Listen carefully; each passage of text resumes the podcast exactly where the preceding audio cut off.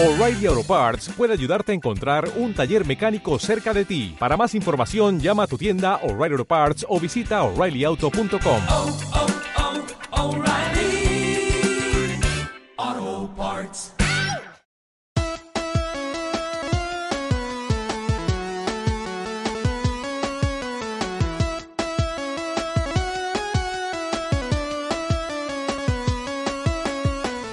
todo el mundo y bienvenidos a lo que una vez fue, actualmente es y por siempre será BFG Radio, la charla informal entre dos amigos sobre las nerdiadas más lindas del mundo nerd.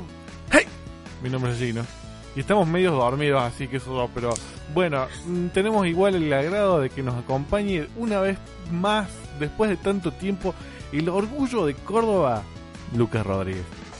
Muchas gracias, Gino, como siempre, por tenerme en tu programa. Hace- pasó mucho tiempo. Pasó demasiado tiempo. Incluso hubo un programa de FG Radio en el medio en donde vos no estuviste tampoco. Fue como, esto no es lo mismo. Falta, falta algo. Qué chabollero. No, no, en serio, en serio, lo, lo digo todo de verdad. Ay, en- fuera de jugar, recién me estoy durmiendo, despertando de la siesta. Y dije, oh por Dios, hay que grabar. Y le escribo a Sakul por Skype, Sakul, hay que grabar. Y vos, eh, sí, yo también me estoy despertando. Y estamos todos como, Sí, para los que nos están escuchando, sepan que hoy es un día eh, muy veranero, muy siestero, parece, afuera. mal. Están, eh, para, hoy, no, mañana es la primavera, ¿no? Ah, Sí, mañana, mañana, claro. mañana es la primavera. Y mañana, o sea, hoy, porque yo voy a publicar el capítulo mañana, o sea, hoy, depende de cuando lo escuchen, es tu cumpleaños, Es mi cumpleaños, sí. el sí, día de la primavera. Cool. ¿Qué vas a hacer por tu cumpleaños? Eh, voy a comer unos cupcakes de Baco en la oficina. De Maco Cupcake. Ah, tiran chivos siempre que podés. obvio, obvio. Hay que vender, hay que vender.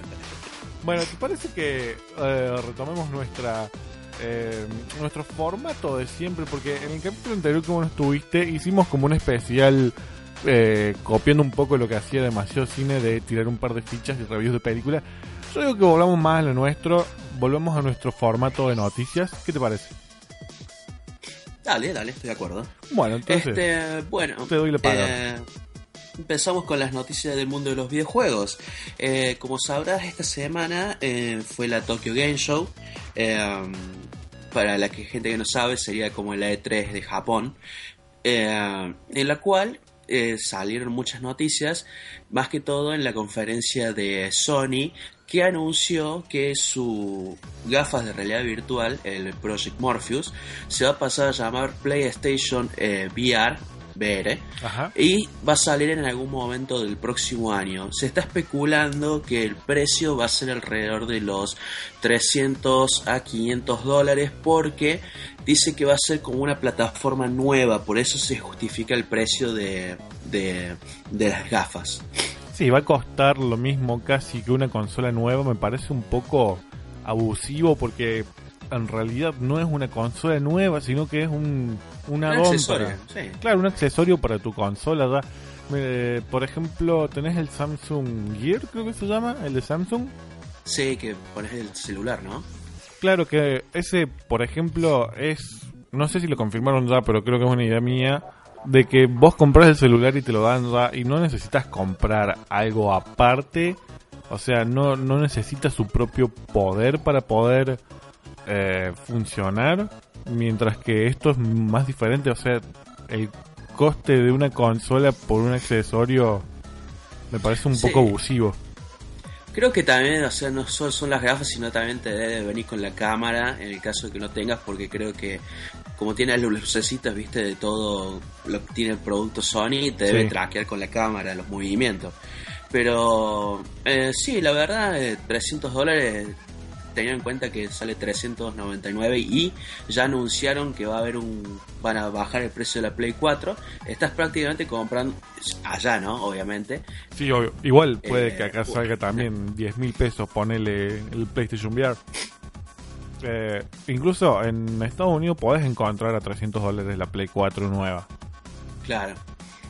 Así que bueno, esto fue el anuncio o sea, de estas gafas. Mostraron varias demos técnicas en las cuales eh, juegos que ya habían salido, por ejemplo el Final Fantasy XIV, que es un MMO, eh, lo mostraron funcionando con esas gafas. Eh, la verdad, yo que soy un jugador de Final Fantasy XIV me llama muchísimo la atención porque eh, siempre eh, esto de hay un anime que se llama eh, Sword Art Online Sí. y eh, me- digo estamos a un paso de, de hacer eso entonces me Sí. llama mucho la atención de cómo se jugaría es- ese juego con, con las gafas El otro día vi que subiste una foto, pero era del Destiny en realidad que estaba sentado en un balcón con otros PJs. Sí sí sí eso es cuando éramos jóvenes Claro, y te re veo así con el PlayStation VR perdido en tu mundo.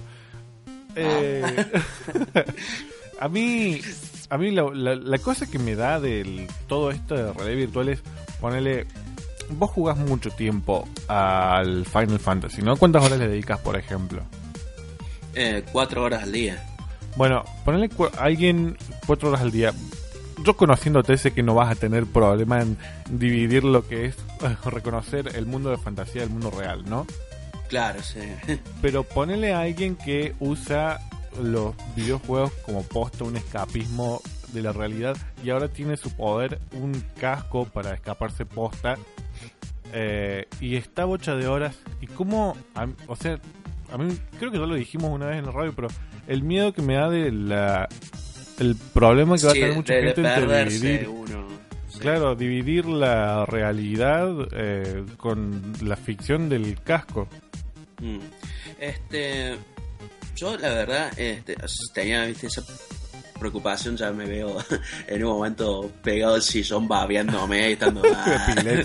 Eh, pero, viste, bueno que dice, nunca sabe, porque hay que ver también, viste, cómo, cómo sería la sensación. Este, también creo que debe haber un cansancio, más que todo, que en algún momento te va a decir, sácate esto de los ojos porque ya no te están dando para más. Ah, Claro, aparte tenés Así un que- peso en la cabeza porque debe ser pesado. Mm. No es como ponerte un que- lente. Bueno, el, el próximo año, eh, a todos, para todos los que nos estén escuchando, Ajá. si me llevo a perder con esos lentes, vengan a buscarme a mi casa. Yo, yo deja que si veo que no, no apareces por mucho tiempo, te voy a buscar. ¡Eh, Sakura, hay que hacer la radio! Todo babeando así. sí. Bueno, volviendo a las noticias también que ya se, se anunciaron también en el Tokyo Game Show. ¿Te acordás el juego este de para la Wii U, el Star Fox Zero? Que estaba hecho por Platinum Games, creo. Sí, yo sé qué vas a decir. Sí, fue. Se va a retrasar hasta el No, próximo año. Nintendo. guay, Nintendo, Pero- guay. Así que Miyamoto salió a hablar, eh, pidiendo una disculpa formal, pero bueno. Ya no está Iwata y se, Se revelan todos, así todos hacen lo que quieren. Sí. Somos libres, anarquía.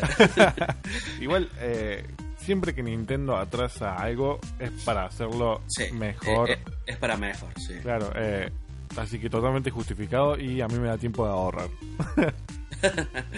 Eso, entretenete con el Mario Maker hasta que llegue. Ay, sí, por Dios, quiero que llegue el Mario Maker. De una. Sigamos hablando de retrasos. eh, eh, Pensé que ibas a decir, Sí, sigamos hablando de retrasados. sí, Ah, Eh, no. Eh, tenemos también el juego Persona 5, fue retrasado hasta el 2016.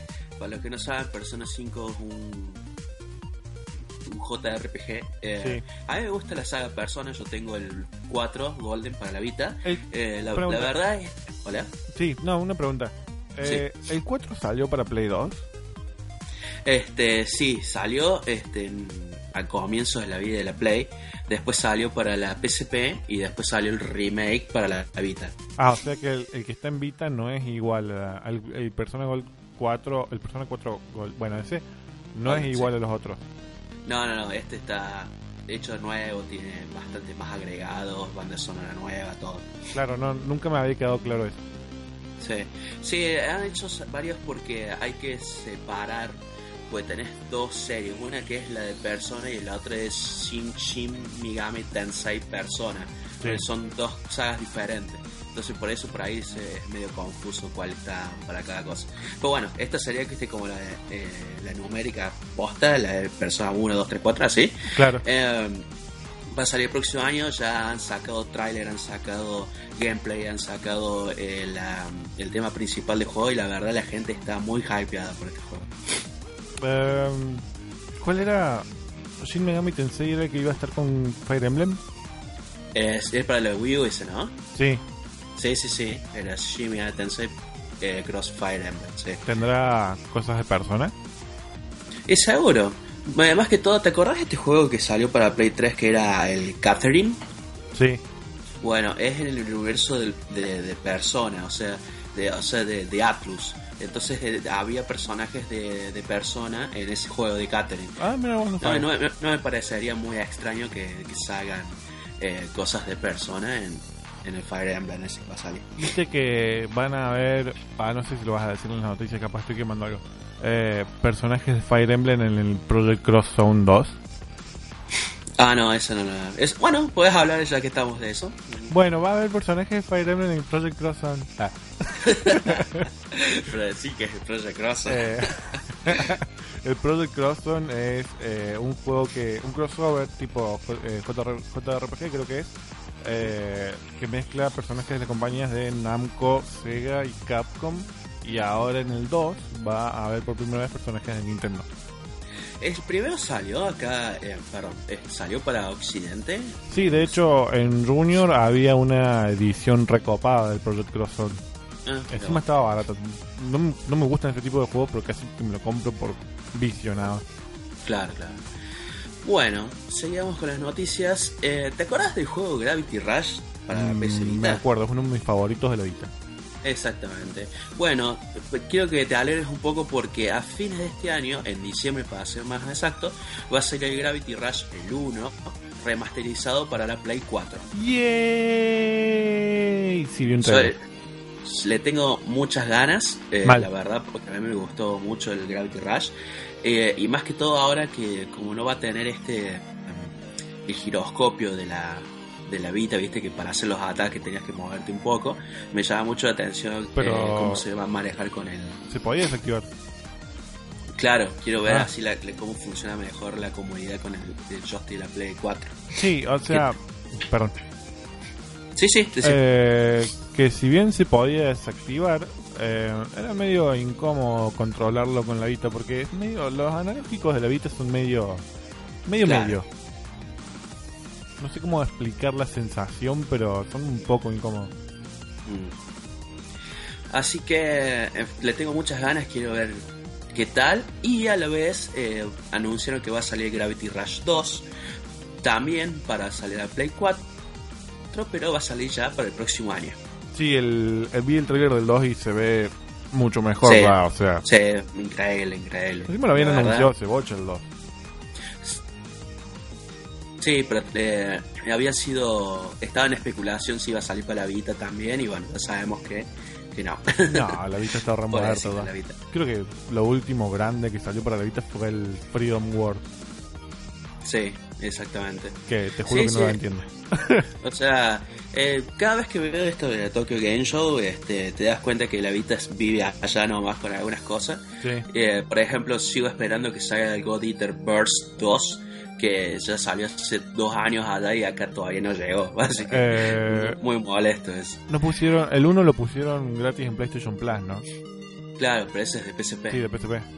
Sí, Claro. me acuerdo que no, fuera de joda, no, no tengo mucha eh, mucha onda con los JRPG. Yo intento jugarlos, pero no hay forma. Pero no me ayudan. sí. No, no, no, no. Son, son muy... Y lo digo como alguien que juega todos los Zelda y le encanta la primera hora de todos los Zelda. Que, a ver, la primera hora de, la primera hora de los Zelda es aburrida. La primera hora de Claro. Skyward Sword es aburridísima. Pero, no sé, qué sé yo, con Zelda no me pasa, pero con los eh, JRPG por lo general me cuesta un montón. ¿Qué fue eso? Sí, un perro. Ah. me asusté así, Este, apareció sí, sí. un xenomorfo. Ah. Tardan. Bueno, acá está. Dakota. Eh, por ejemplo, el Persona 4, hasta si no tenés eh, qué sé yo, dos horas de juego más o menos. Sí. Eh, es todo, el, primeramente es tutorial presentándote todos los personajes que están haciendo cada uno. Y después de horas de juego que pasaste eso, y dice, bueno, así se juega y esto va a ser de ahora en más. Bueno, el, Sí. Un concepto parecido tienen los tipo Dark Souls o Bloodborne, Ah, sí, sí. que es como, bueno, en la primera hora te vamos a hacer mierda. Si lo pasas, después del juego va a ser genial. Pero hay mucha chance de que no quieras ver más este juego. Yo no los quiero ver nunca esos juegos. no me gustan para nada. Yo intenté jugarlos a todos y hasta ahora el que más pude pasar es el Lord of Fallen, pero porque es un poco más fácil. Claro. Igual me quedé en el segundo boss y estuve perdiendo un mes en el segundo boss y no hubo forma. Caos. bueno, y pa- pasamos a la última noticia. Eh, ¿Te acordás de Destiny? ¿Qué- ¿Ese juego indie? sí, ese juego indie que costó 500 millones de dólares. Este, bueno, eh, salió esta semana la nueva expansión de Destiny de Tekken King, que la pueden comprar, sí, el rey, el rey de los tomados. de Córdoba. Eh, pueden eh, adquirirlo por 40 dólares solo si la expansión o eh, 60 dólares todo completo con el Destiny también incluido con las otras expansiones. Yo la verdad no le quería dar más plata a Bungie y a Activision por, porque no me gustó Destiny. Pero después de que vi así como había cambiado un poco, y más que todo por mis amigos que me hinchaban las bolas de decir dale, volvé, volvé, volvé, este, me metí y quiero decir que este juego, que es el comienzo del año de Destiny, mejoró muchísimo. Es simplemente es todos los errores que tenía el, el primer Destiny fueron corregidos. Ajá. Los personajes tienen más personalidad. Eh, eh, para los que no sepan, eh, Nathan Fillion actúa en Destiny, hace de un personaje. Y ¿En este? No juego está, está centrado en Nathan Fillion. Y Nathan Fillion se roba la expansión. Es increíble. Pero no es La- malo. No, no, no, Ah. no, eh, hace de bueno, le da mucho carisma, eh, pasa a ser más eh, humorístico el, el guion del juego, más que todo también por la agre- agregaron ahora Nolan, no, no- Nolan North como la voz de del Ghost, que ahora ya no Sí. es más Dinklebot. Sí. Ah, acá. Yo quiero empezarlo de nuevo el Destiny nada más para poder escuchar a Nolan North desde el comienzo. Totalmente. Lo hice los otros días y es otro juego. Es otro juego. Este. Y quiero, decir que lo sentí más. eh, con respecto a la historia. Es increíble que diga esto. Destiny tiene historia ahora, tiene contexto a las cosas que vos haces. Eh, lo sentí mucho. eh, ese humor de Guardianes de la Galaxia. Sí. ¿Viste? Eh, es muy bueno, así que si estás en duda eh, de volver, eh, dale una oportunidad porque no la vas a... eh, te, va a, gu- te va a gustar muchísimo los cambios que hicieron. Sí, porque encima el primer trailer de el juego cuando apenas salió, el launch trailer creo que era mejor dicho. Sí, Era re Guardianes de la Galaxia y estaban todos re hypeados así. Sí, vamos a ir juntos y vamos a poner Led Zeppelin y vamos a raidear todo y qué sé yo. Y después era como, bueno, eh, estoy solo y estoy con un robot re mala onda. claro. Bueno, ah, Bueno, eh, así, así hasta el 20. sí, no, a mí me gustó, pero no me atrapó como para seguir jugándolo. Y ahora la excusa para retomarlo es esto de que está Nolan North como Dinkelbot. Ah. eh, créeme que mejora muchísimo Nolan North. Mucho, mucho. Sí, igual hay un diálogo que... Eh, ¿Cómo era cuando abrís la puerta en la luna? Que... Eh, while walking the high. Ese. sí, que Dinkel, eh, Dinkelbot lo decía mejor que Nolanbot. Vos. Que Dinkelbot le decía, We're walking the hive. Y eh, Nolan decía, We're walking the como, Ah, eh, Qué loco. claro, poner un poco más de onda. Te van a matar. Claro. Bueno, estas fueron todas mis noticias de videojuegos de la semana. las hermosas noticias de videojuegos. Y hablando de videojuegos y de cine, es que no estábamos hablando de cine, pero bueno, vamos a pasar a las noticias de cine, que de eso me encargo yo. Y como para hacer Bueno. una, un traspaso más eh, fluido, vamos a habbar de cine videojuegos. Esta semana empezó la producción de Resident Evil The Final Chapter. Esa saga que le encanta a todo el mundo de, de Resident Evil, porque sobre todo es re fiel el juego. Sí, sí, sí. Bueno, No, semana... no, yo, yo me reía nada más por el tema de Final Chapter y me vino a la cabeza Jason, Sí, oh. que no era el Final Chapter. So tenía un Final Chapter. No, no, el de So fue un Final Chapter posta. Jason tenía un Final Chapter que era la 4 y después hubo Sí. como 10 más. Eh, bueno, y también se eh, mostró la sinopsis de la película. Va a ser básicamente que eh, Alice es traicionada por Wesker en Washington y tienen que volver a Raccoon City, donde está Umbrella Corporation, para terminar con todo el quilombo de una vez. Fin. Ah, fin. Sí, quiero saber cómo saben, porque la otra había determinado que están en la Casa Blanca y están rodeados de bichos así, no podían hacer nada. Ah, Así aparecieron que- los bichos de- del 5 y del 6 y eso todo Sí, re todo, caótico. Eh, también va a haber un par de actores nuevos que una es Ruby Rose, que estuvo en Orange is the New Black, la serie de Netflix, como Abigail Eoin McKinnon. Eh, no, como Abigail. Eoin McKinnon va a estar como Dr. Will. Eh, para estar medio mal redactado esto, están todo mezclado los nombres. Ah, bien. Bueno, Ruby Rose va a ser Abigail. Eoin. McKinnon de The Night Shift va a ser Doc. William Levi de Dancing with the Stars va a ser Christian. Fraser James de Law and Order UK va a ser Michael. Y la modelo japonesa Rola va a ser Cobalt. Ningún nombre que me suene del videojuego. Sí, no, no. Pero bueno, Nah. en buena hora, qué sé yo, así yo termino la saga. A mí sinceramente me gustan, pero... Sí, yo también la voy a ver. O sea, no, no es que pases un mal momento viendo la pelea de Resident Evil. Claro, ah, o sea, me gustan mucho las pelis de Resident Evil y todo, pero estaría bueno ver también alguna peli un poco más fiel. O estaría bueno que le hagan una serie. No, puede ser. Últimamente las series vienen bastante bien así. eh, con referencia al material de donde salieron. Sí, igual, eh, hay una cosa que yo siempre recalco. Dicen que, yo mismo acabo de decir, que no son muy fieles al juego, pero el juego también se volvió cualquiera la historia. Mm. Eh, Chris pegándole una pelota de piedra gigante para matar a Wesker en una montaña de lava. Dale. ¿A dónde Es muy a- over the top. ¿a dónde viste a Romero haciendo algo así? Claro, claro. Bueno, Pero es que, eh, yo tengo miedo, tengo miedo. Si llega, llega a salir, viste, una serie de Resident Evil, lo único que quiero es que no la hagan como The Walking Dead, que, se vuelve una telenovela no, y después tenés triángulos románticos entre, qué sé yo, eh, Claire y Leon y, y la hermana no quiere. Mm, no, y un triángulo amoroso entre Claire y Chris. Ah, incesto así, una mezcla de Game of Thrones con Sí. Walking Dead. Eh, no, ojalá que no, porque ah, no me gusta Walking Dead. No, a mí tampoco. Tengo que ver la nueva, no sé qué tal la nueva, esa Fear the Walking Dead. Sí, yo también tengo que ver. Pero eh, acá en casa por lo menos estamos muy compenetrados viendo Ranma. Nada que ver. Así que Lo no sé cuándo lo vamos a ver. No sé cuándo vamos a cambiar de cosas. Vamos por el capítulo 60 de Ranma. Faltan 100 todavía. Eh, Bien, bueno, bien. Por otro lado, eh, no sé si estabas muy al tanto con la pelea de Zack Snyder contra el universo Marvel. Eh, no, eso no, no para mí. Bueno, Zack Snyder básicamente va a pelea, o sea, ellos dicen, no, nosotros hacemos algo diferente, y es todo recopado, y qué sé yo, y Zack Snyder dijo, nuestros, eh, nuestros héroes en el universo DC son más como dioses mitológicos, y aparte la gente los conoce, y tienen un peso argumental mucho más grande que las películas de Marvel.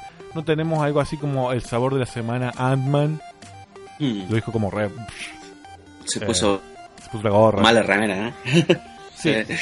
Así que viene entonces ahora Sebastian Stan, que es el Winter Soldier, para quienes no lo conozcan, y le respondió a Zack Snyder. Va, básicamente dijo, ¿Y qué dijo? tengo ganas de responderle a Zack Snyder porque yo leo esos comentarios y dijo algo como que el sabor de la semana de Ant-Man. Sí, bueno, está bien, Zack Snyder, todo lo que vos quieras. Eh, qué original que sos. Pero estamos haciendo nosotros algo por nuestra cuenta, algo original. Eh, los hermanos rusos están haciendo algo que nunca se vio con Civil War. Y vos estás tratando de imitar todo lo que hace Christopher Nolan. Oh, no. Aplique agua en la zona quemada. Ahora es cuestión de tiempo para que empiecen a hacer chistes tipo tu mamá. Sí, sí, sí. No, no, no, durísimo. ¿Y qué? ¿No, no siguió después de eso? No, no, eso fue esta semana. Todavía no respondió Zack Snyder ni nadie. Pero aparte Sí, o te, sea, te atacó Winter me- Soldier, no te atacó Kevin Feige.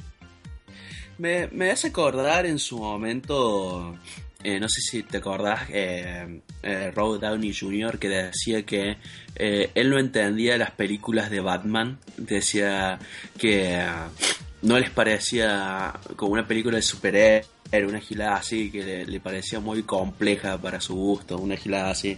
O sea, sí, están de los dos lados defendiendo su... su- Sí, están cada uno. Robert Downey Jr., o sea, se hace el duro, se hace que no va a volver a Marvel, siempre vuelve. Pasa Sí. que le tiran bocha de millones de dólares y dice Robert Downey Jr., bueno, dale, sí, me encantaría. Soy el padrino de Marvel.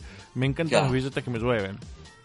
Pero ahora con lo que dijo Snyder, eh, hay una parte que sí eh, te puedo creer. O sea que puedo, puedo concordar que son héroes mitológicos y todo el mundo lo conoce a los personajes. Sí. Eso sí me, sí me parece, o sea, pues ya es muy eh, un cimiento muy cultural, ya Batman, la Mujer Maravilla y Superman. Sí, incluso Aquaman, más allá de que todos lo recuerdan por la serie animada de los 70 que cabalgaban caballitos de mar y qué sé yo, la Claro. gente conoce a Aquaman también, la gente conoce a Flash, incluso ahora con la serie de tele, hasta Green Arrow te conocen hoy gracias a la serie de televisión, mientras que todos los héroes de Marvel tienen que introducirlos porque nadie tiene la más pálida idea de quién es Iron Man, quién es Ant-Man, quiénes son los Guardianes de la Galaxia.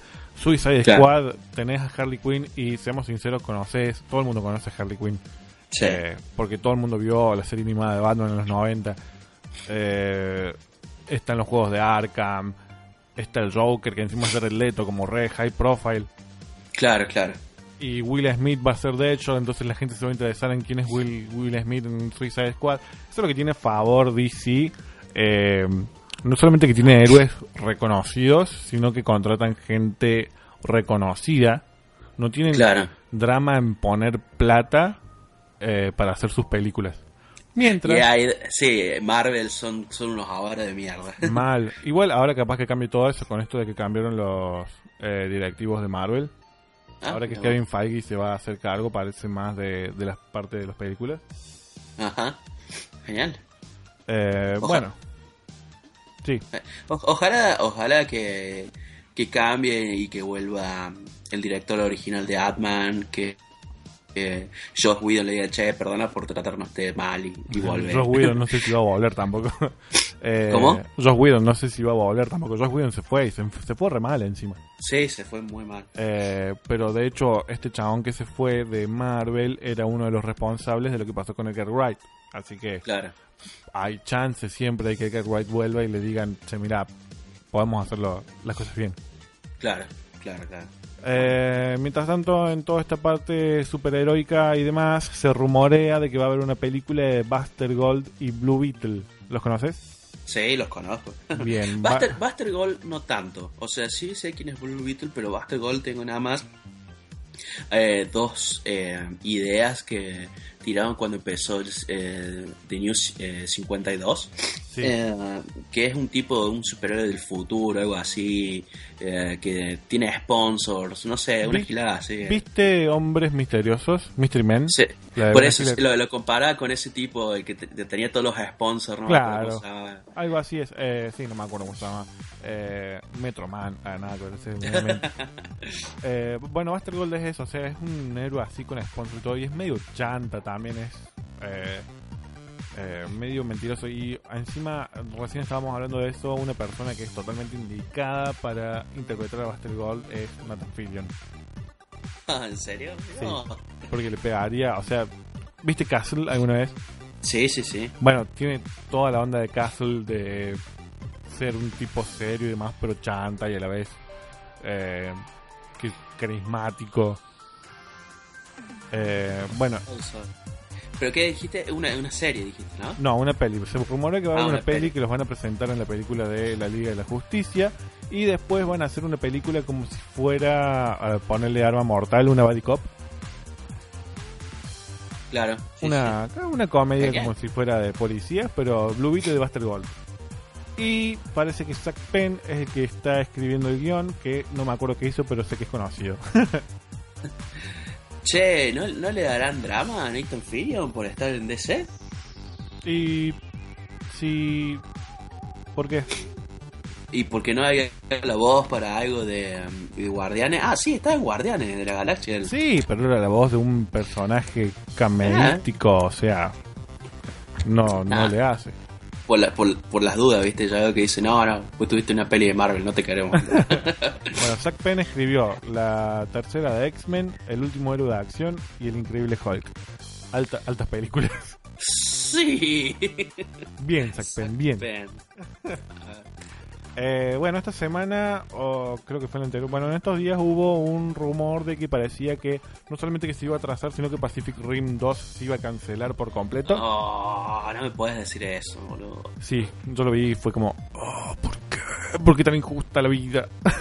Ay, qué verga. Y bueno, Guillermo del Toro vino y dijo, no, no se canceló, estamos eh, por entregar el guion y el presupuesto en tres semanas, así que no, no está cancelado, estamos yendo para adelante con esto. Oh, gracias a Dios. Y dice Guillermo del Toro, eh, si fuera por mí y yo fuera millonario, haría Hellboy 3, Pacific Rim 2, En la montaña de la locura, y me haría más millonario lanzando esas películas. Qué grande, Guillermo. La verdad, es, son, son, son muy buenas pelis. Yo estoy esperando. ¿Cómo es la que sale ahora? De- Crimson Peak. Exactamente, el un pintón ese. ¿Viste el clip?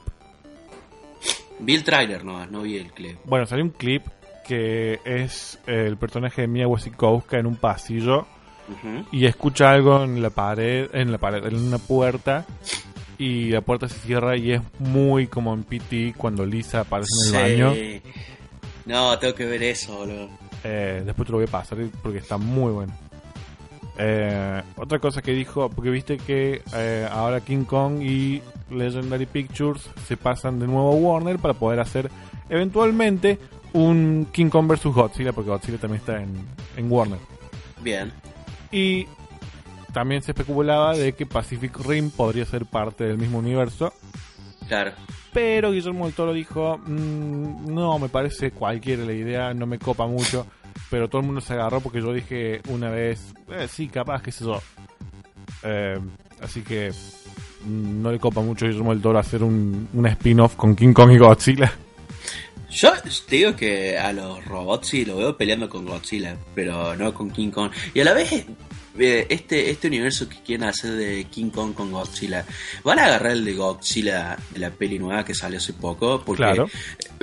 estamos hablando de tamaño y, es- y el Godzilla este eh, lo pisa al King Kong. Aparte, sea, nadie tiene en cuenta que King Kong es un mamífero y tiene un pene colgando, ¿te imaginas? Un King Kong del tamaño de Godzilla y ves gigante así una chota que va caminando en la ciudad. sería muy bueno. Justo hizo pis y le caen gotitas. Eh, sí, yo la verdad que lo mismo que pensé fue como, pero Godzilla- el King Kong tiene que ser gigante para que haga contra Godzilla. Sí. O por lo menos Sí, sí, sí. enano comparado a Godzilla, pero... A menos que lo hagan así re King Kong rápido y se le cuelga a todos lados y pega y no sé, pero no, pero la verdad eh, sí tendría que ser un Godzilla nuevo o un King Kong muy deforme, grande así Sí. de Bueno, en la peli nueva de Godzilla va a estar.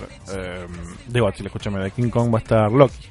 Que está. Dijo que está re emocionado y todo, que eso. Eh, Ah, genial. Así que bueno, hay que ver, no sé. Yo me remuero por ver una película de King Kong, pero ya basta de vender humo, mostrame por lo menos un trailer. Claro. Como la peli de Warcraft, que todavía no mostró nada. Sí, vimos mucho nada más material filtrado grabado de un celular. Follow, eso siempre pasa. Estamos en el año 2015, ¿no? Que todas las cámaras tienen 14 megapíxeles, que tienen eh, cámara lenta, cosas. Y siempre cuando filman y cosas se ve palojete. ¿Por qué? eh, ¿Por qué lo filmas en vertical? Sí, culiado, ¿no? Me dan ganas de pegarle a esa gente.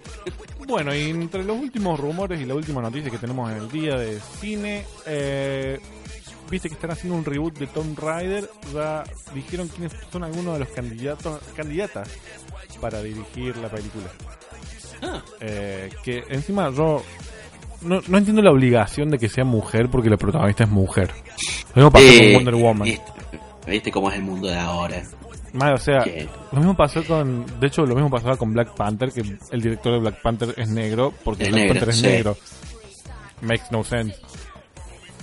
Eh, Porque hay que hablar de esclavos y se tiene que sentir Mal. en, la piel. eh, bueno, el, la principal contendiente para la dirección de Tomb Raider es Catherine Bigelow, que hizo eh, The Hard Locker, que acá, ¿cómo era que se llama? sí. Bueno, no me acuerdo. la ex esposa de James Cameron. La ex esposa de James Cameron, que hizo Hard Locker, eh, Zero Dark Thirty y más mundialmente conocida por Point Break, la película ridícula que es igual a Rápido y Furioso. Va, al revés, Rápido y Furioso es igual a Point Break. Con La, Reeves disparando al aire. Point Break. Claro. Ah, Después está Catherine Hardwick, que dirigió Twilight, no la veo haciendo una Tomb Raider. No, por favor, no. Y Mimi Leder, que hizo Impacto Profundo, o sea, su gran éxito desde hace más de 15 años. Y no estaba muy buena impacto profundo, estaba mejor Armageddon. Sí. Este, sí, me quedo con la primera opción hasta ahora. Sí, que no, la veo mucho, hizo cosas muy políticas. Eh, neces- neces- hay- necesita algo con punchy para Tomb Raider. Y aparte del guion, que hay hasta ahora por lo menos, lo escribió Ivan Dougherty, que escribió la película de las Tortugas Ninjas, la última. Así que no me es muy emocionante que Sí, digamos. sí. Sí, hay que ver, hay que ver también que Lara Croft agarran, ¿no? Y Eh, seguro basada en el juego nuevo. sí. Mm. Entonces vas a ver así una chica traumada que supera sus desafíos y logra superarse en un mundo de hombres y así. Y que grita como actriz porno. ¿Qué? No, la voz de la Lara Croft nueva es re. Y no le hacen nada, es como. Eh, para un poco. No sé para qué grites así. La van a hacer que salte todo, todo el tiempo así gime el personaje. Mal. Bueno, esa fue mi última noticia de cine. Así que estamos. Estamos bien, estamos al tiempo. Llevamos Sí, sí, casi sí. 40 minutos. Eh, ¿Todo bien vos? Todo bien. Tenemos que. ¿Hasta dónde? ¿20 minutos más? Eh, no, podemos hacer todo lo que querramos. El mundo es nuestro, Saku. Eh, bueno, a ver. eh, ¿Qué sé yo? Contame. ¿Qué vas a hacer cuando tengas el Mario Maker en tus manos? Voy a hacer. Voy a hacer videos. quiero, chabón, quiero agarrar y usar el Mario Maker para hacer niveles para gente que conozco y hacerlos grabar las reacciones jugando. Eh, sí, quiero hacer eso. Ah, y no sé, vos sabés que no me veo muy. No me veo haciendo niveles muy difíciles. Es medio complicado. Eh, eh, no, pero hacerlos divertidos. No, no, no necesariamente. O sea, quiero que hagas. Hola, soy Gino Marcelino y esto es BFG Maker. Y, Y y- no puedo saltar. No, mira, Eh. yo te voy a decir algo que estábamos hablando, que de hecho quería discutir con vos. Y hablando con esto, hablando sobre esto de Pacific Rim, me trae todo a. ¿No te parece que estamos en una etapa más allá de la sobreinformación que tenemos, ¿no? Eh, de vemos noticias en bocha de páginas de internet y qué sé yo. Mm, está, por ejemplo, Guillermo del Toro hablando de Pacific Rim 2, una película que ni siquiera se confirmó y que salir saldría de acá a tres años. Sí. ¿Cómo? ¿No sentís que estamos en una época que tendría que decir, "Ah, no voy a hablar más de la película? Voy a esperar por lo menos a que Eh. esté un póster. Porque después nos deja Sí, todos así como... Posta, eh, la gente eh, se puso eh, eh, muy insaciable, ¿viste? Y es la sensación esto de que todos los medios eh, Guillermo del Toro, qué sé yo, los estudios, eh, tiene que lanzar eh, imágenes, aunque sea que grabaron un día, ¿viste? Y ya mostraron algo que están haciendo, ¿viste? Mal. Porque, por, por ejemplo, esto, por ejemplo, con- ¿viste cuando compró Disney los derechos de, de viaje- de la guerra de las galaxias Sí. y todo eso? Bueno, al toque empezó a hacer el episodio 7, se empezaron a filtrar todas este cosas de, de cómo estaban filmando, etcétera, etcétera. Y después todavía no habían terminado de filmar que sacaron el primer taser corto, ¿viste? Al igual que Suicide Squad, o sea, yo, eh, viste que toda la gente puso eh, imágenes en internet de cómo se están filmando. Es, prácticamente vimos casi toda la película mientras estaban filmándola. Mal. Este, y bueno, y salió el tráiler de, de cosas, obviamente siempre para llegar a los Comic Con y todo esto. Y es como que... eh, eh, es como, ¿lo sabes cómo lo siento? Como la preventa de un juego, viste que dice eh, compralo ahora y tener el DLC, eh, todo. No sé, lo siento así, boludo, que el jue- el juego, la peli todavía no está terminado Mal. y ya te están vendiendo algo así. Pero es que encima, Pero- ni siquiera ni siquiera que saquen fotos de la producción te asegura de que fue, fue- vaya a salir la película, porque mira lo que pasó con Edgar Wright, que el chabón Sí. ya había filmado cosas y todo, y había fotos de la producción con el traje y todo, y de pronto, no, bueno, me voy, eh, chúpenla. Claro. Y la película estaba como, sí. eh, ¿qué hacemos? Eh, Sí, no, entonces no, son- eh, ni siquiera podés estar seguro de que va, va a salir la película a menos de que haya un póster en el cine por lo menos y mucho menos hablando de la película tres años antes de que salga ya están eh, el otro Mm. día que mencionaban a Colin Trevorrow el que hizo Jurassic World para que dirija Star Wars episodio 9 Estoy- sí. Faltan Sí.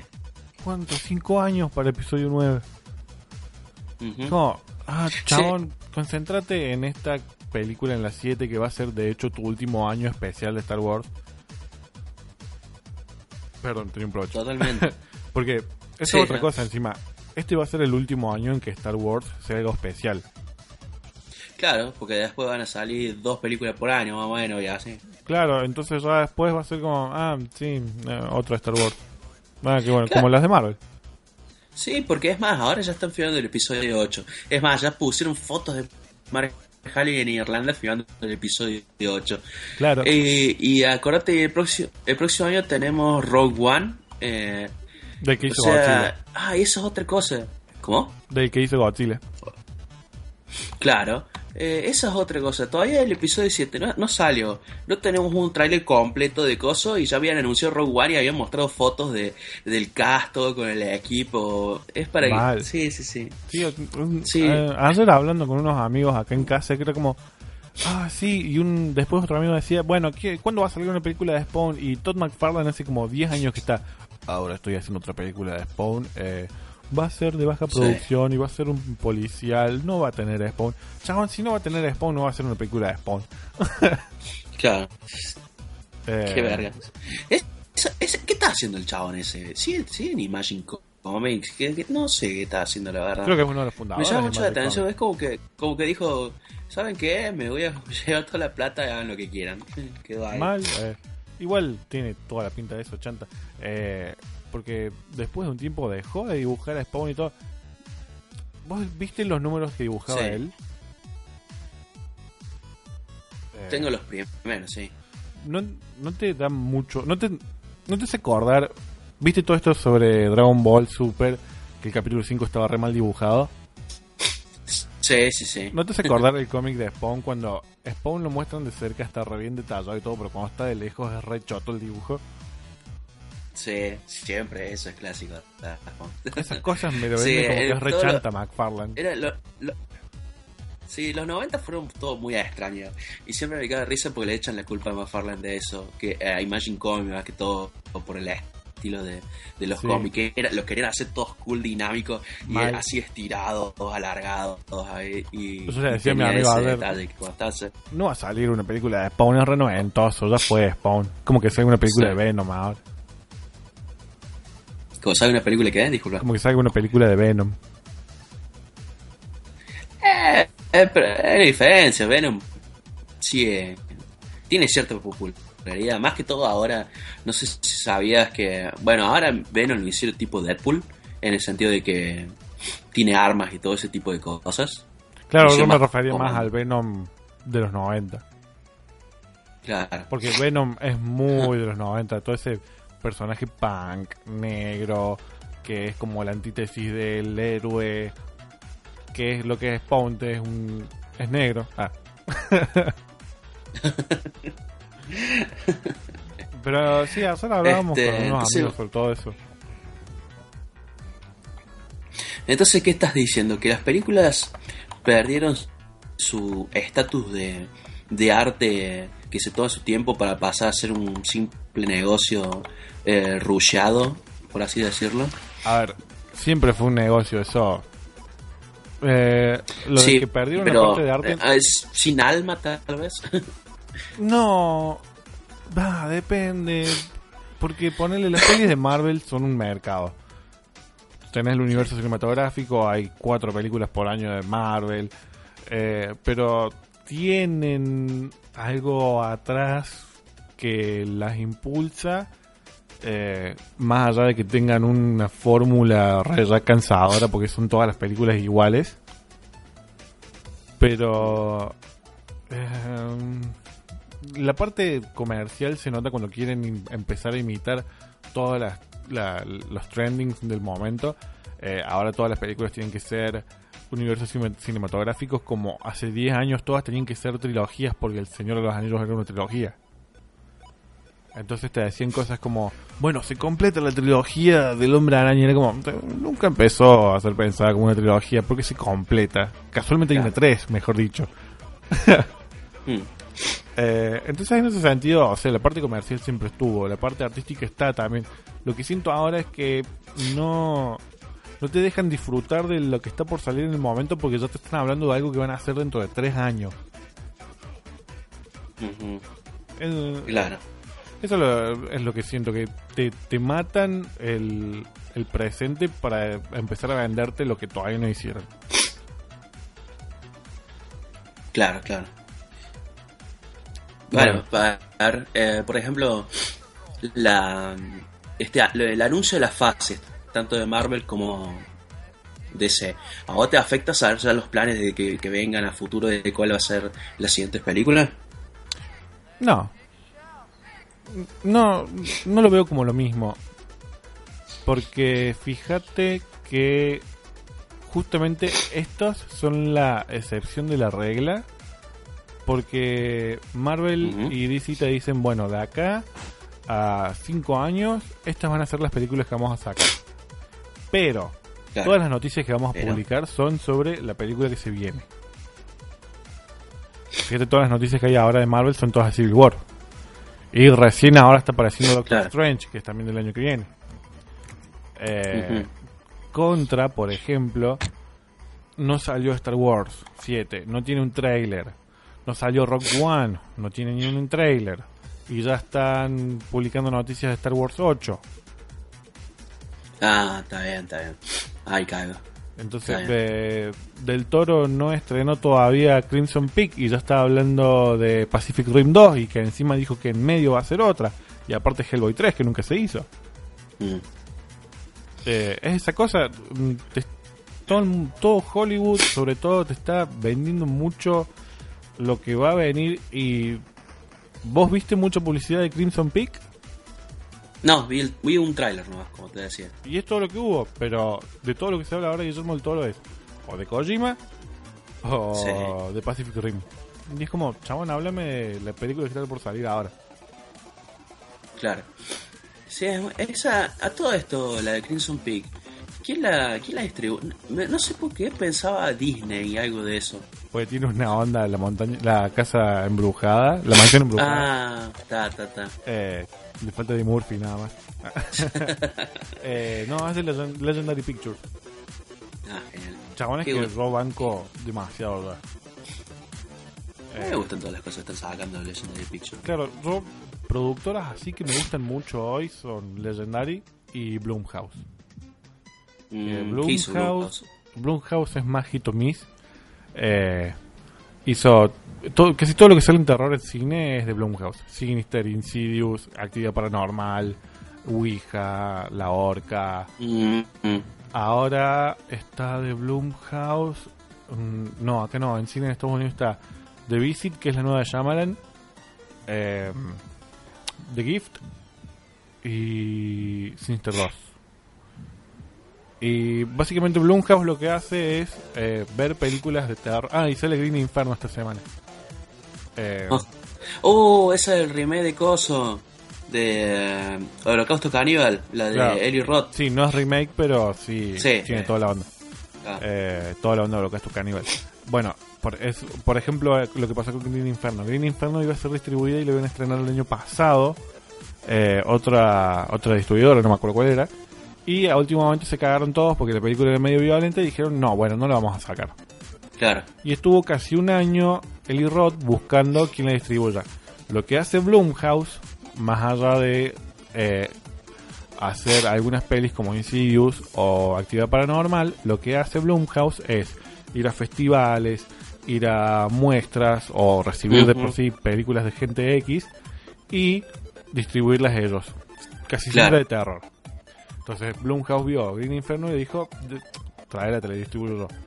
Porque eh, Jason Blum, que es el productor, eh, lo único que hace es, mira, te doy un millón, haceme la película y todas las películas de Blumhouse recuperan por lo menos 20 millones. Ah. O sea, el chabón la tiene re clara para hacer el negocio. Eh, las de la purga también. Ah, no sé, sí. tan- es todo lo que sería del cine de terror de ahora. Claro, entonces tiene las que se estrenan en cine como La Purga o Insidious, tiene las que van a directo a VOD o Netflix y demás. Por ejemplo, en julio salió una que se llama Creep, que Mm. no hubiera salido en cine ni en pedo. Eh, o Mocking, Mocking Mockingjay es la de los Juegos del Hambre. Sí, Mockingjay es el juego de la- Entonces Mockingbird se llama eh, la, la de terror. Mockingbird, que es del director de Los Extraños, Mm, eh, esas pelis salieron directo a video porque no, no son para un mercado de cine. Eh, Creep, por ejemplo, es de un chabón que contrata a un camarógrafo para que lo siga todo el día porque le dijo que se va a morir de cáncer. Ajá. Eh, entonces la peli es todo el tiempo siguiéndolo el chabón y el chabón en realidad está re de la cabeza y es medio enfermo. Y es una hora y media de eso. O sea, en cine mucho no da. Claro. Pero ah, eso, o sea, Ah, son... ah, hay dos. Acá estaba buscando. ¿qué hay muchas películas con nombre de Creep y hay uno que es un bicho extraño. Bueno, hay una creep de 2004 por ahí que es de Christopher Smith, que es de terror, con Franca Potente. Eh, Mm. Y esta creep, esta que se estrenó este año en julio en Netflix. Ah, ya lo voy a ver. Che, disculpa, te, te corte cosa. Acabo Sí. de ver el, el coso de Crimson Peak y es repete, boludo. Esa ¿Viste? parte de Eh, la puerta es, es igual. Incluso Es cuando igual. sale del piso, la chabona es re lisa cuando está esperando ahí. Sí, ah, y Ese sí. ni hablar de los gemidos que hace. ya lo, lo voy a ver con audio entonces. Este, no, y aparte de Eli Roth, o sea, también tengo muchas ganas de ver, no sé si salió todavía o está buscando quién le distribuye. Eh, eh, ¿Viste esta de Keanu Reeves que vivían dos chicas en la casa? Knock, Eh, knock. eh, ¿Cómo se llamaba? Eh, knock knock. Knock Knock. Sí, Esa. acá es Sí. el lado, creo que es el lado peligroso del deseo. Ver. ¿Esa ya, ¿cuándo ya salió o va a salir? Eh, se estrenó en Buenos Aires, no creo que llegue acá. Me, me parece que sí llegó, porque ahora yo veo en los Hoyts nada más. Y en los Hoyts se estrenó en Buenos. Aires. No sé si habrá salido acá en el Dino, o en los Rex, o en algún otro cine de Claro. Córdoba. Pero sé que en los Hoyts nada más salió en Buenos Aires. Bueno, tenía ganas de esa peli. Sí, aparte para ver a, Más que todo por. a Keanu Reeves decir Chocolate Sprinkles. ¿Viste el tráiler? ¿No viste que se pone re sacado con el chocolate? Chocolate Sprinkle. Fue lo que más me llamó del trailer. Fue como ¿Eso? Sacado, Neo. No, eso, eso- yo vi el primero nomás. Que entraba y, y después no tenía eh, diálogo, o sea, mostraban flashes de, de- Claro. Bueno, de eh, escenas de la este es el segundo trailer. nomás. Eh, bueno, y otra. otra. Genial, boludo. Después mira el trailer. Chocolate Sprinkles. Eh, otra peli re grosa que sacó Blumhouse este año es Whiplash. Pero esa no es. No es, no es un drama esa. Claro, es un drama del, el del baterista. Claro. que actúa el, el, el jefe JJ de Peter Jameson. Parker. Sí. Eh, No sale el nombre, J.K. Jonathan Jameson. Jo- Sí. sí, JJ Jameson. El Sí. actor es J.K. Simmons. Sí, Eh, vi el tráiler de ese, me cagó gusto. Me, me llamó mucho la atención, quería verla. bueno, la peli está muy buena. Y este chabón fue lo que hizo fue exactamente eso. Vio que un chabón le vendía, le dio potencial y le dijo, dámela, yo te la distribuyo. Y fue nominada a Mejor Película del Oscar, o sea, Claro. eh, chabón visionario como Jason Bloom, para mí no hay. Eh, entonces, hoy en día, para mí las mejores dos productoras son Blumhouse y Legendary. Este, sí, y Legenda-. Legendary, ¿de quién es? O sea, eh, porque, ah, no sé, pues siempre, no, siempre, no sé por qué la comparo que tiene algo que ver con los, los Weinstein, no sé por qué. No, los, Wein- los Weinstein, de hecho los Weinstein son recagadores. Eh, los Weinstein tenían antes Miramax y cuando Sí. Miramax se deformó un poco, eh, los Weinstein abrieron The Weinstein Company. No tienen nada que ver con Legendary. Eh, Claro. Pero son medio darka los Weinstein, son rechotos. O sea, no- si no les gusta algo te lo modifica todo y no es más tu película. Mm. Ah, más o menos como lo que hace Fox. Qué grande Fox. Sí, espero que... que no caiga a Deadpool el próximo año. Mal, Lo espero que Deadpool salga matando bien. de tal manera. O sea, con todas las libertades que le dieron ya a Deadpool, ya está. Déjala, no le toques más. Ah, mira vos, estoy viendo acá lo de Legendary. La primera película que hicieron fue Batman Begins. Oh, oso. ¿Batman Begins salió antes que 300? Sí, Sí, sí. Porque me acuerdo que la cosa de Batman Begins estaba en blanco y negro y la de 300 en color. Yo siempre asocio Legendary Sí. y la primera película con 300. Mm. ¿Qué? ¿Y qué tiene que ver con Warner? O sea, no, no, no es los mismos dueños, nada, nada de eso. No, no, pero... Ah, ah, ese era el tema. Siempre confundía a Legendary con Syncope. Porque uno es como. Ah, sin copies eh, para Los logos por ahí. Sí. Sí, el, como el laberinto ese que es el logo. Sí, sí, sí. No, Legendary lo que tenía era un eh, tenía un acuerdo con Warner de que todas las películas de Legendary las distribuía Warner. Eh, El año pasado creo que fue cuando se cayó el contrato, eh, se acabó el acuerdo y. Legendary pasó a Universal Mm. y se estaba por ir Interstellar a Universal. Pero Claro. Em, ¿Cómo fue? Creo que fue que Universal le dijo, te doy Interstellar a Warner y Warner le dijo, bueno, yo te doy Viernes 13. Claro. Y a, a grandes rasgos sonará como que perdió Universal, pero hace más plata Viernes 13 que Interstellar. Mm. Em, sí. Pero sí, ahora Legendary trabaja más que nada con Universal. Por eso hubo mucho revuelo con que ahora King Kong va a ser de Warner. King Kong era históricamente de Universal. Claro. Con razón, estaban diciendo que Universal consideraba la película esta de Warcraft que iba a salir una película problemática. Y yo, ¿qué tenga que ver Universal en esto? Y ahora me cierra todo. Claro, porque está. no, cuando empezó Warcraft, eh, empezó como película de Warner. Mm, Porque hace cuánto, cuatro años ya que viene la película de Warcraft. sí. Sí, no, empezó como película de Warner, entonces ahora la distribuye Universal. Creo que la distribuye Universal, ¿no? Sí, sí, sí. La Y- película será lanzada por Universal y se estrena el 10 de junio del 2016. Claro, y cuando le empezó Legendary, no, Universal no, no tenía nada que ver. Mm. Eh, de hecho, la última película de Legendary con Warner creo que fue Godzilla. La última fue Godzilla, sí, sí, sí. Sí, Sí, porque ya después pasó a ser Drácula Untold. Eh, me olvidé por completo que existía esa película. sí. Sí, está, pues Drácula, Drácula Untold y Y- Interstellar. Interstellar obviamente sí, tu- sí salió por el coso, pero Drácula sí ya salió para Universal. y eh, este año para Universal, eh, Jurassic World. ¿Pero ese también es de Legendary? Sí, yo me sorprendí mucho porque ni sabía. Así que Exacto. les creo todo a Legendary, que me vendan lo que sea. De una, de una. Che, tengo una consulta ya que estábamos en esto que vi, que ¿qué pasó con el tema de que querían hacer el universo compartido así de las criaturas de Hollywood, por ejemplo Drácula, la momia, Frankenstein. Claro, el universo de los monstruos de Universal. Ah, Claro. universo, ¿Qué, universo. qué onda? Porque no, no veo nada así. de- Eh, hace poco salió a hablar, eh, no era Simon Kingberg, no era, creo que era Terry Rossio, que es el que está haciendo la momia, porque es así, hicieron Drácula Untold y no iba a ser parte del universo, pero a último momento le agregaron una escena al final que es como un eh, cliffhanger para la próxima película de monstruos. La próxima que sale creo que es eh, La momia. Que de hecho Mm. no me acuerdo si era Terry Rossio, ponele que era Terry Rossio.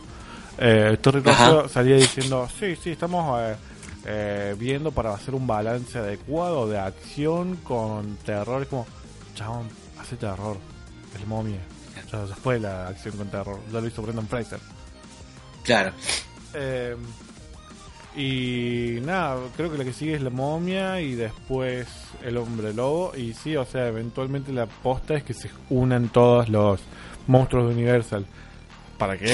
No sé, ¿para qué se van a unir? ¿Contra quién van a pelear? Contra eh, Calvo. ¿Cómo, cómo se llaman? Eh, estos humoristas de los 50. Eh, que era tipo el gordo y el flaco, ah, no me acuerdo. Ah, no, ni idea. Pero eran unos que peleaban contra la, la- contra el hombre lobo, Drácula y Frankenstein. contra Mingo y Aníbal, ponele. Entonces, ¿con- ¿Contra quién van a pelear? O sea, ¿para qué se van a unir? A mí me encanta la idea. Ah, se pelean entre ellos, boludo. Claro, me Este, encanta la idea, me encantan los, mon- los monstruos de Universal, pero... ¿Te acuerdas del peli de Van Helsing? Que Drácula lo había agarrado Frankenstein para crear una raza de cosos, bichos, algo así, y estaba el hombre lobo de paso. Bueno, y se pelearon entre ellos, y ya está. Sí, está, listo, que hagan una Van Helsing 2. Da. ¿Sabías que, ¿Sabías que Van Helsing iba a tener serie después de la película? ¿No sé? Sí, iba a salir una serie de Van Helsing que se llamaba Transilvania. Y como le fue tan mal a Van Helsing, dijeron, no, bueno, mejor no. bueno, Culeado eso de... eh, esas Sí. pelis, por ejemplo, Van Helsing, eh, eh, ¿cómo se llama esto? Eh, Hansel y Gretel. ah, pero Hansel y Gretel es genial. Sí, no, pero yo digo, ¿cómo me gustan esas que son películas de época, o sea, de eh, vieja, ¿viste? Y tienen toda la tecnología Ah, no, así. que yo- loco. Tienen, tienen un, una ballesta automática. Está muy bueno. Mal, va, ¿Viste Hansel y Gretel? ¿Te gustó? Sí, me cago de gusto Hansel y Gretel. ¿Viste del mismo director Dead Snow? Sí, también. ¿Viste la 2? No, la dos todavía no. Por Dios, mira la 2. Porque ahora que el chabón tiene plata, con la 2 hizo lo que no pudo hacer en la 1. Claro. Es genial, zombies con poderes, nazis, así peleando contra comunistas, quilombo. Tengo que bajar. Mal. Eh, bueno, que ¿te parece que vayamos cerrando el Dale. programa de hoy, el programa número 14? Eh, nosotros volvimos a grabar a la distancia porque la verdad que juntarnos y todo es medio, medio engorroso, pero cada uno en su casa, tenemos un ratito, esa que grabamos un programa, bueno, dale, así que esperemos que ahora salgan más seguido, por lo menos. Dale. Eh, así que bueno, capaz que el próximo programa lo vemos antes de lo esperado. Eh, recuerden todos eh, seguirnos en Facebook, en facebook.com barra BFG, BFG fanpage. eh, ver nuestro canal de YouTube, que es a donde subimos todo, en youtube.com barra canal BFG. Eh, Recuerden darnos un like, recuerden suscribirse a nuestro canal. eh, porque todas estas cosas dejan la luz prendida del sitio. A mí me pueden seguir en Gino Marcelino en Twitter, a Sakul lo pueden seguir en Sakul-Rodríguez. Sakul. Vi que estuviste subiendo gameplays de Until Dawn en Cool Sí, eso quería decir. Hola, pueden ver el gameplay de Until Dawn en mi canal Kulsa Gaming World. Eh, ya está subido el pri- los cuatro primeros episodios. Y por ahí en vivo no tengo horario, pero si me siguen en Facebook a Lucas Rodríguez, seguro les salta la notificación de que estoy en vivo. Así que pueden verlo cómo juego y me equivoco y se mueren todos. Sí, sí, véanlo porque Sakul es genial y ver gameplays de Sakul es tan bueno como, como ir a misa los domingos. Y, Bla, bla, bla. eh, sí, iglesia, cualquiera. Eso. Eh, bueno, eh, Sakul, gracias por volver. Gracias por volver, el orgullo de Córdoba. No, gracias a vos por invitarme. sí. Siempre un placer. Mi nombre es Gino y nos vemos en el próximo programa de BFG Radio.